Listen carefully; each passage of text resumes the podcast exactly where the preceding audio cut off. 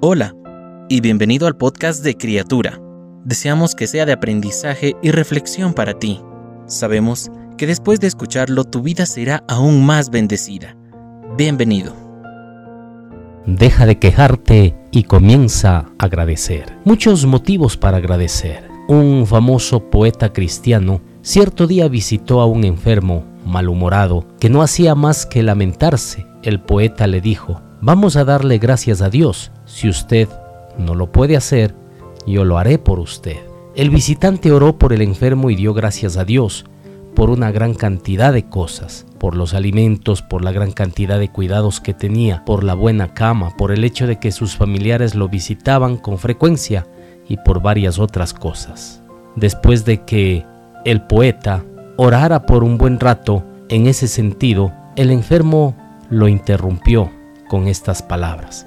Deténgase, mientras viva no voy a abrir más mi boca, sino para alabar y dar gracias a Dios. Existe mucha gente que vive quejándose de su situación actual, si las cosas no salieron como creían, si algo les duele, si no vendieron la cantidad que esperaban en su negocio, si no pudieron comprarse algo que deseaban, si la comida no salió como querían y a la larga lista puede continuar.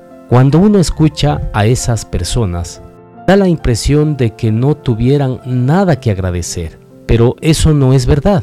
Por muchas dificultades que enfrentemos siempre tendremos algo para agradecer. Mucha gente solo sabe quejarse de su situación, pero es hora de empezar a ver todo lo que tenemos para agradecer. Hoy tuviste alimentos, tienes un lugar donde vivir, cuentas con trabajo, tienes familia y amigos, puedes ver, todos tenemos algo que agradecer por mucho que las circunstancias no sean como esperamos o queremos. Las cosas no siempre son como nos gustaría.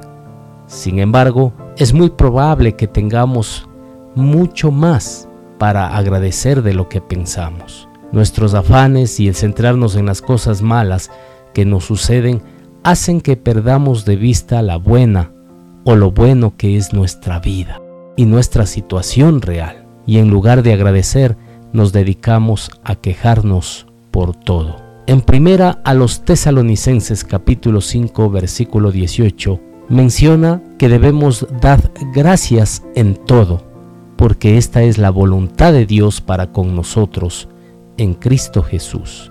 Deja de enfocarte en tus problemas y comienza a agradecer por las bendiciones diarias de Dios. Padre, hoy queremos darte gracias por este nuevo día. Gracias por darnos el privilegio de poder abrir nuestros ojos, de poder respirar, de poder estar con vida, Señor. Te damos hoy gracias porque tenemos un techo bajo el cual podemos estar con nuestra familia.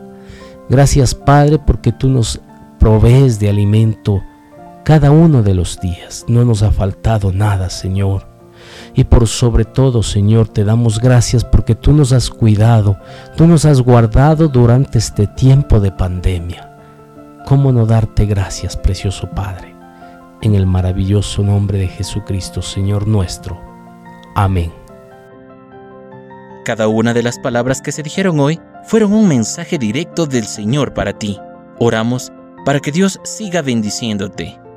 Si no lo has hecho, te invitamos a que te suscribas y compartas este podcast y pueda llegar a más personas. Deseamos que cada día seas una nueva criatura.